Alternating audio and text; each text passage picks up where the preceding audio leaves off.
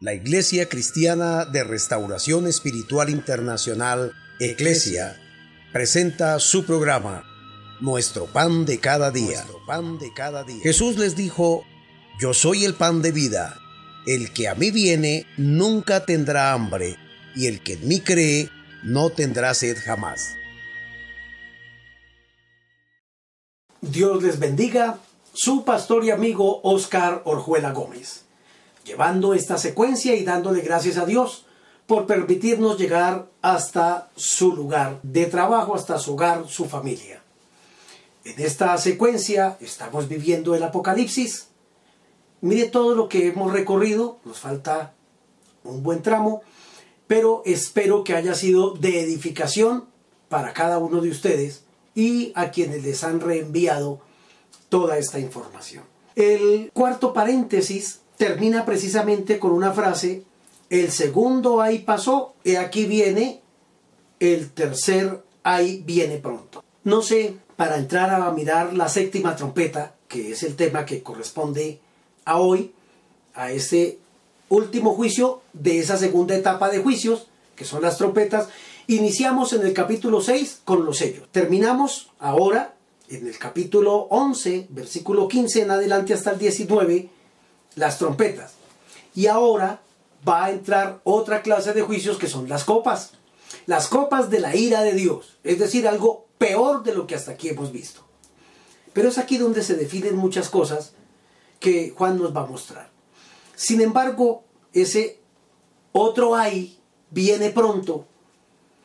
Me deja ver como a manera de paréntesis aquí, no de los paréntesis del Apocalipsis, sino mi paréntesis, y es qué se predica hoy en las iglesias. De hecho, aquí se está anunciando todos los juicios que vienen sobre la tierra. La gente debe saberlos. Carlos Haddon Spurgeon, el príncipe de los predicadores, dijo que si nosotros no nos preocupamos por estudiar las escrituras y ser teólogos, entonces dijo, mañana, en lugar de tener en los altares pastores apacentando ovejas, tendremos payasos entreteniendo cabras. Y eso es realmente lo que se ve hoy en día. La apostasía reinante de esa iglesia de la Odisea está tan mezclada que en muchos altares no se habla del Apocalipsis. ¿Por qué? Porque eso asusta a la gente y se me va de la iglesia. Y me deja de llegar una entrada financiera pierdo el prestigio, se traumatiza el mundo, se hieren susceptibilidades, no se puede hablar del pecado. Hay muchas iglesias donde ya no se habla del pecado. ¿Quiere el cielo? El cielo cuesta cargar su cruz cada día. Jesús lo dijo.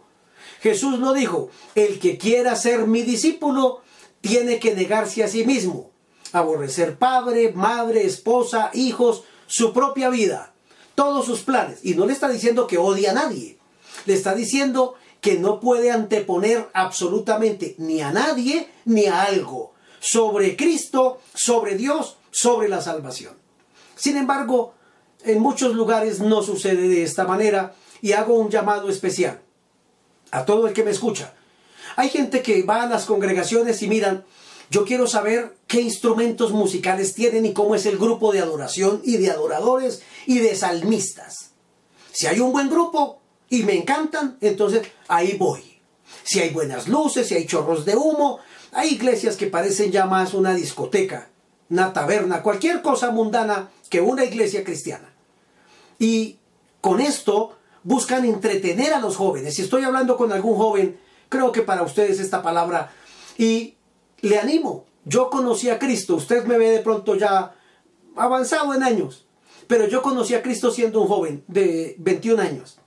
Satanás me tenía atado, esclavizado, y yo no sabía de ese Dios. Sabía de la religión, pero no de Dios. Jesús un día se reveló a mi vida, bajó a mi cuarto, habló conmigo, me salvó. Y desde ese día hasta la fecha le sirvo a mi Señor y no me arrepiento. A veces digo, con nostalgia, triste no haber conocido al Señor antes. Pero bueno, Él sabe por qué me salvó en esa época. Joven que me escucha, no vaya a una iglesia cristiana porque haya buenos músicos, porque haya buenas muchachas, porque el ambiente esté decorado como a usted le gusta en su mundanalidad. Vaya donde se le predique la palabra y se le enseñe cómo escapar de los juicios de Dios, viviendo la vida que le agrada al Señor. Ahora, entremos a mirar la séptima trompeta y si hay algún pastor que me está escuchando en esta hora, le motivo de igual manera. Hablemos de Dios, hablemos de Cristo, prediquemos la palabra. Digamos, no usemos el altar para predicar contra otro y que aquel no es mi hermano y que aquel es esto o el falso profeta. Y hay tanta gente que pierde el tiempo y suben miles y miles de videos donde la preocupación es hablar de los problemas de las iglesias locales. Creo que Dios nos llamó a predicar. Mire, hay tanto que hablar de Dios, de, de enseñarle a la gente, que lo motivo predique a Cristo y entonces Dios nos bendecirá. Vamos ahora sí a mirar la séptima trompeta. Dice el capítulo 11, versículo 15. El séptimo ángel tocó la trompeta y hubo grandes voces en el cielo que decían, los reinos del mundo han venido a ser de nuestro Señor y de su Cristo, y Él reinará por los siglos de los siglos. Es decir, aquí en esta trompeta se está anunciando precisamente la venida del Mesías para establecer su reino en la tierra. Y lo proclama de esa manera, cuando el ángel toca esa trompeta, pues hay grandes voces en el cielo. Lo que nos está mostrando es una imagen en el cielo de ya se está terminando aquí, o están pasando juicios tremendos. Y arriba hay una iglesia regocijada. Dice el verso 16, y los 24 ancianos, acuérdense que aquí está representada la iglesia, que estaban sentados delante de Dios, y me encanta esto, en sus tronos, se postraron sobre sus rostros y adoraron a Dios. Hmm, ¡Qué bueno es! Jesús dijo que así como él se había sentado en el trono de su Padre, quienes vivieran para él se sentarían en tronos también. Bueno, allí está la iglesia sentada en sus tronos, pero cuando hay este vocerío de lo que está sucediendo y de cómo eh, los reinos del mundo han venido a, a ser de Cristo, de Dios y de su Cristo, se postran sobre sus rostros y adoran a Dios. Quisiera compartir un momento, unos segundos, una anécdota. Eh, fui a algún lugar a una reunión interdenominacional soy interdenominacional. El cuerpo de Cristo lo conformamos los millones de cristianos que en el mundo entero aceptamos a Jesucristo como nuestro Señor y Salvador. La parte denominacional y los avisos y la razón social de los concilios, pues lo hacemos es para una identificación en la tierra, como un protocolo de, de saber que estamos haciendo las cosas ordenadamente conforme a las leyes establecidas. Pero en el cielo no va a haber la denominación fulana de tal, pasen por aquí. Los pentecostales trinitarios pasen por aquí. Eh, los que tanto gritaban y zapateaban pasen por allí. Los calmaditos y pasen. No, allá seremos la novia del Señor. Y me agrada saber que ellos se postraban sobre su rostro y adoraban a Dios. En aquella ocasión y reunión que estoy comentando, me arrodillé y empecé a orar y había un ambiente bonito. Yo empecé a llorar y me quebranté y allí vinieron unas lenguas de adoración a Dios y de pronto alguien tocó mi hombro yo dije, ay, el Señor me tocó, me visitó, yo me puse feliz. Y volteé a mirar, que somos así, cuando tenemos una experiencia espiritual, abrimos los ojos para mirar dónde está Jesús y de qué color tiene los ojos. Pues no, no era Jesús, tristemente. Era uno de los líderes de allí. Me dijo, eh, disculpe, aquí no hablamos en lengua. Yo lo miré y le dije, ah, yo estoy adorando a Dios, déjeme paz. Qué triste. Ah, y también me dijo, y aquí no nos arrodillamos. ¿Se imagina usted cómo pretenderá ir un cristiano que no tiene la capacidad de doblar sus rodillas? La palabra lo dice. Por esta causa doblo mis rodillas ante el Padre de nuestro Señor Jesucristo. Jesucristo mismo se arrodilló allí en el olivar. Y se arrodilló para orar por usted y por mí. Padre, los que tú me has entregado, que ninguno se pierda. Ah, y no oro solo por ellos, dijo Jesús en Hexemaní. Oro también por los que han de creer en mí por la palabra de ellos.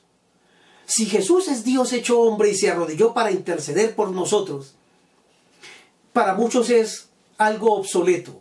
ay no, pasado de moda, que no, qué oso. ¿Arrodillarse?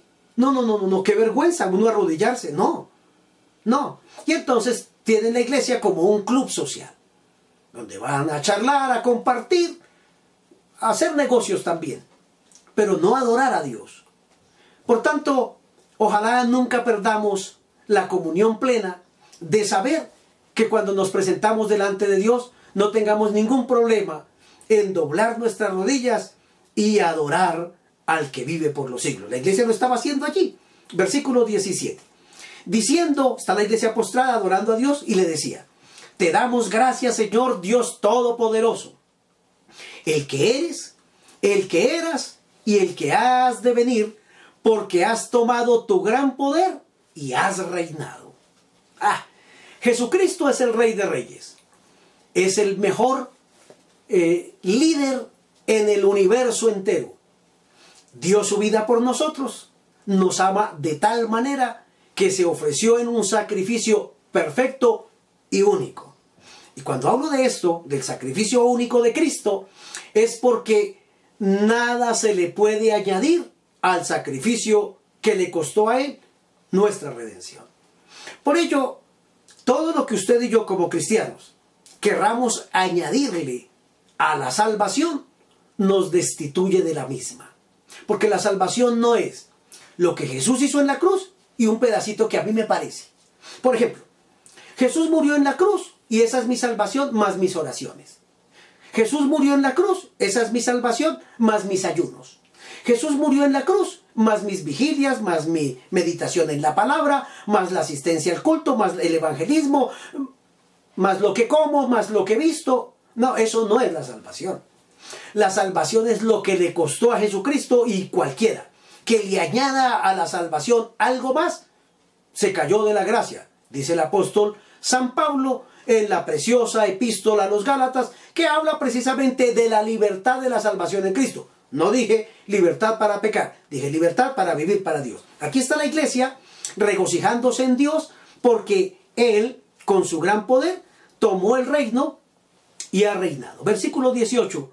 Se airaron las naciones y tu ira ha venido y el tiempo de juzgar a los muertos y de dar galardón a tus siervos los profetas, a los santos y a los que temen tu nombre, a los pequeños y a los grandes, y de destruir a los que destruyen la tierra. Bueno, de hecho el hombre fue formado del polvo de la tierra y hay gente que sigue destruyendo esa tierra que Dios formó. Matando, robando, asesinando, secuestrando, de todo. Pero hay un Dios que se airó contra las naciones. Y precisamente a través de los juicios, lo que está determinado es que Dios va a hacer justicia Nada de lo que el hombre ha hecho, ni sus palabras, ni sus pensamientos, ni los deseos de su corazón, y por ende, mucho menos, sus acciones, serán pasadas por alto porque un libro está escrito de las obras de cada persona y se ha llegado, dice la, la iglesia, clamándole a Dios y dándole gracias, se ha llegado el tiempo de destruir a los que destruyen la tierra, pero también para darle galardones a los tuyos. Es decir, esto está allá arriba funcionando algo hermoso, dando galardones, mientras que aquí eso es lo que se le muestra a Juan precisamente en esta séptima trompeta. Y termina diciendo, esta séptima trompeta, el relato, y el templo de Dios fue abierto en el cielo, y el arca de su pacto se veía en el templo, y hubo relámpagos, voces, truenos, un terremoto y grande granizo. Es decir, que en esta época Dios va a permitir nuevamente que se abra el cielo y lo van a ver, literalmente lo van a ver. Pero ¿qué van a ver? El arca del pacto se veía en el templo, en el templo de Dios. Qué hermoso, qué especial. Si hoy se pudiera sacar ya el arca del pacto, todas las religiones del mundo caerían de su errada enseñanza ¿Por qué? Porque en el arca del pacto están las tablas de la ley. El decálogo está allí. Y entonces eso mostraría precisamente que lo que Dios dijo y lo que la palabra de Dios dice es la verdad. He escuchado tantas blasfemias acerca de Jesucristo, que se casó con una ramera, que dejó hijos que viven hasta el día de hoy, que María misma dice otra versión, precisamente cuando eh, los judíos hablan eh, en el Talmud, dice que María era una ramera y que tuvo relaciones con uno de los soldados romanos y de ahí nació Jesucristo, por tanto él no puede ser el Mesías. Es decir, Dios, todo lo que se ha dicho en su contra, lo va a cobrar y lo va a cobrar con juicios, de tal manera que cuando se abra el cielo y se vea en el templo de Dios el arca del pacto, no quedará ninguna sombra de duda, era cierto lo que los evangélicos nos decían. Pero dice que se veía el, arca del pacto en el templo y hubo en la tierra relámpagos, voces, truenos, otro terremoto y me llama la atención que dice y grande granizo.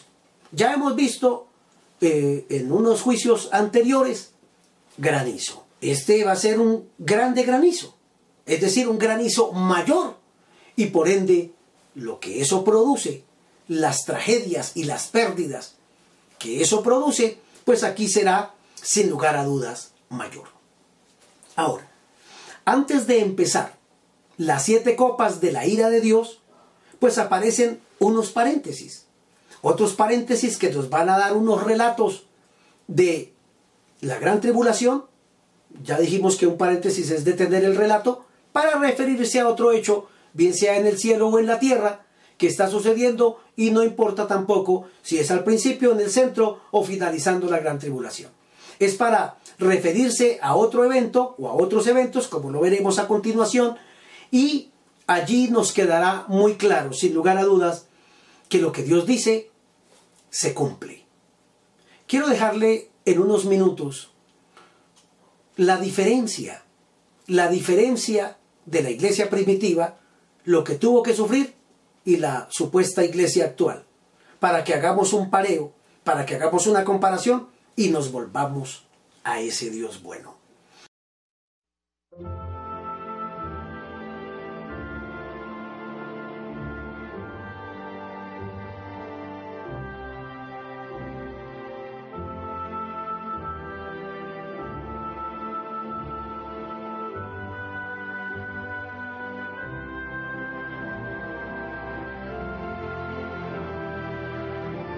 Mal cerradas las heridas que recibió ayer mismo en el tormento, presentóse en la arena sostenido por dos esclavos, vacilante y trémulo. Causó impresión profunda su presencia. Muera el cristiano, el incendiario, el pérfido, gritó la multitud con un rugido por lo terrible semejante al trueno como si aquel insulto hubiera dado vida de pronto y fuerza al enfermo. Marciano al escucharlo, irguióse altivo, alzó la frente, contempló la turba, libróse de los brazos de los siervos y con raro vigor, firme y sereno, cruzando solo la sangrienta arena, llegó al pie mismo del estrado regio Puede decirse que el valor de un hombre a más de 80 mil impuso miedo, porque la turba, al avanzar marciano, como asustada de él, guardó silencio. Llegaron a todas partes sus palabras que resonaron en el circo entero. César, le dijo, miente quien afirma que a Roma he sido yo quien prendió fuego si eso me hace morir, muero inocente. Y lo juro ante Dios que me está oyendo. Pero si mi delito es ser cristiano, haces bien en matarme, porque es cierto. Creo en Jesús y practico su doctrina. Y la prueba mejor de que en Él creo es que en lugar de odiarte, te perdono y al morir por mi fe, muero tranquilo. Acabó su discurso al mismo tiempo que un fiero león saltaba por el circo, su rizada melena sacudiendo y su ancha boca con delicia abriendo.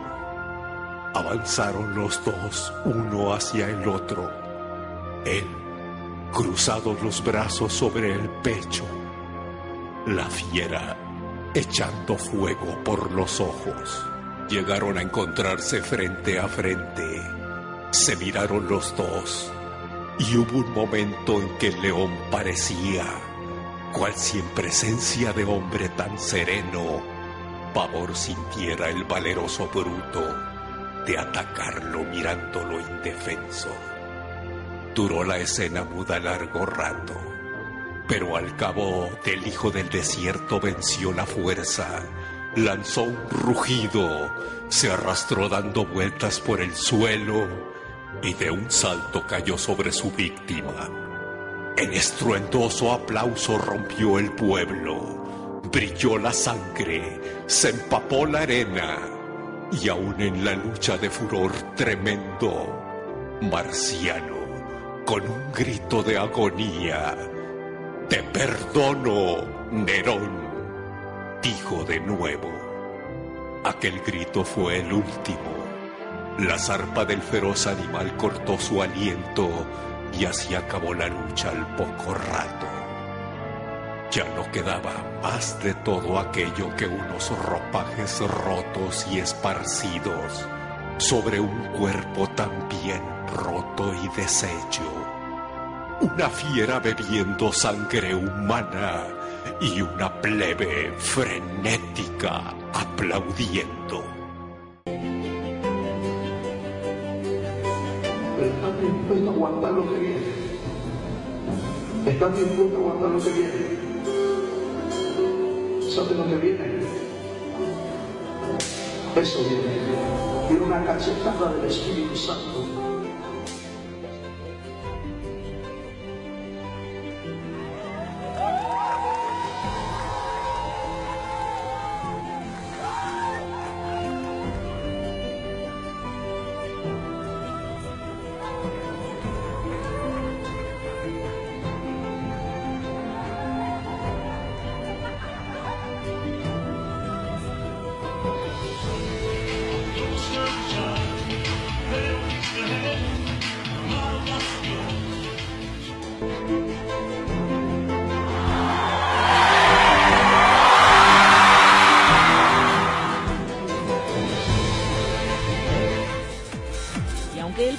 Más propio del infierno, en realidad estos jóvenes tocan el cielo. Esto es una cristoteca.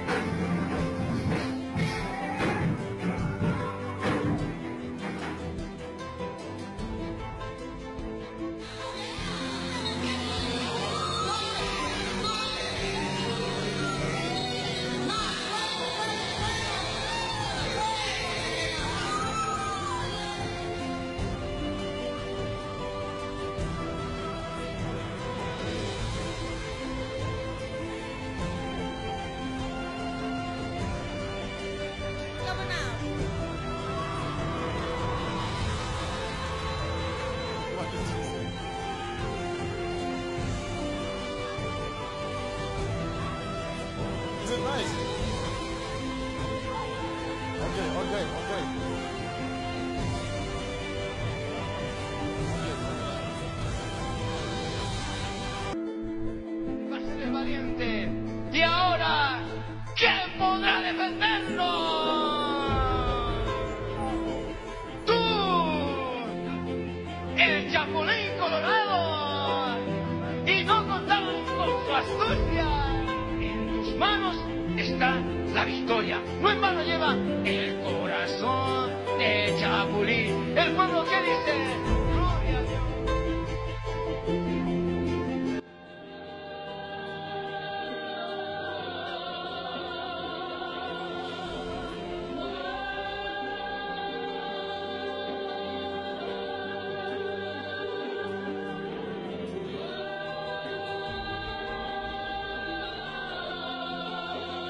Vuelvo a decir que no es bueno con este conocimiento perderse. Que se pierda una persona porque no quiere saber de Dios, porque rechaza a Dios, porque aborrece el Evangelio, porque no acepta. Pero después de escuchar todas estas verdades que les estamos transmitiendo y decir, pues definitivamente sí, eso me parece terrible y difícil, yo siempre he preguntado y hoy lo repito, ¿qué hará usted que me escucha cuando salgamos de este encierro de la pandemia del COVID-19? ¿Se volverá a Dios? ¿Buscará una iglesia para congregarse y un pastor de la sana doctrina que le enseñe la verdad? ¿O qué será de su vida? Bueno, ya le he enseñado hasta el día de hoy y gracias a Dios que se ha extendido este encierro para poder culminar el apocalipsis y usted tomará sus propias decisiones. Sin embargo, si alguien sabio y entendido hoy dice, yo quiero conocer a Cristo y quiero vivir para Él, este es el momento. Puede hacerlo ya. Dígaselo de todo corazón, Dios, no quiero vivir esta vida. No quiero afrontar todos estos juicios. Quiero conocer tu verdad. Quiero disfrutar los privilegios que tienes para tu amada iglesia. Me arrepiento de mis pecados, Dios. Perdóname. Tu sangre fue derramada en una cruz para limpiarme de toda maldad. Perdóname hoy de toda maldad, Dios. Quiero vivir una vida nueva. Quiero agradecerte, vivir para ti y hacer lo que te agrada. Por tanto, Señor, permíteme compartir con muchos toda esta verdad para la gloria tuya en el nombre de Jesús. Amén y amén. Bienvenido a la familia de Dios. Disfrute de la salvación de su alma y si Él nos regala un día más de vida, aquí estaré gustoso mañana para compartirles nuestro pan de cada día y cosas terribles que vienen de la cual ninguno querremos vivir. Dios les bendiga a todos. Nuestro pan de cada día. pan de cada día. Jesús les dijo, yo soy el pan de vida. El que a mí viene nunca tendrá hambre, y el que en mí cree no tendrá sed jamás.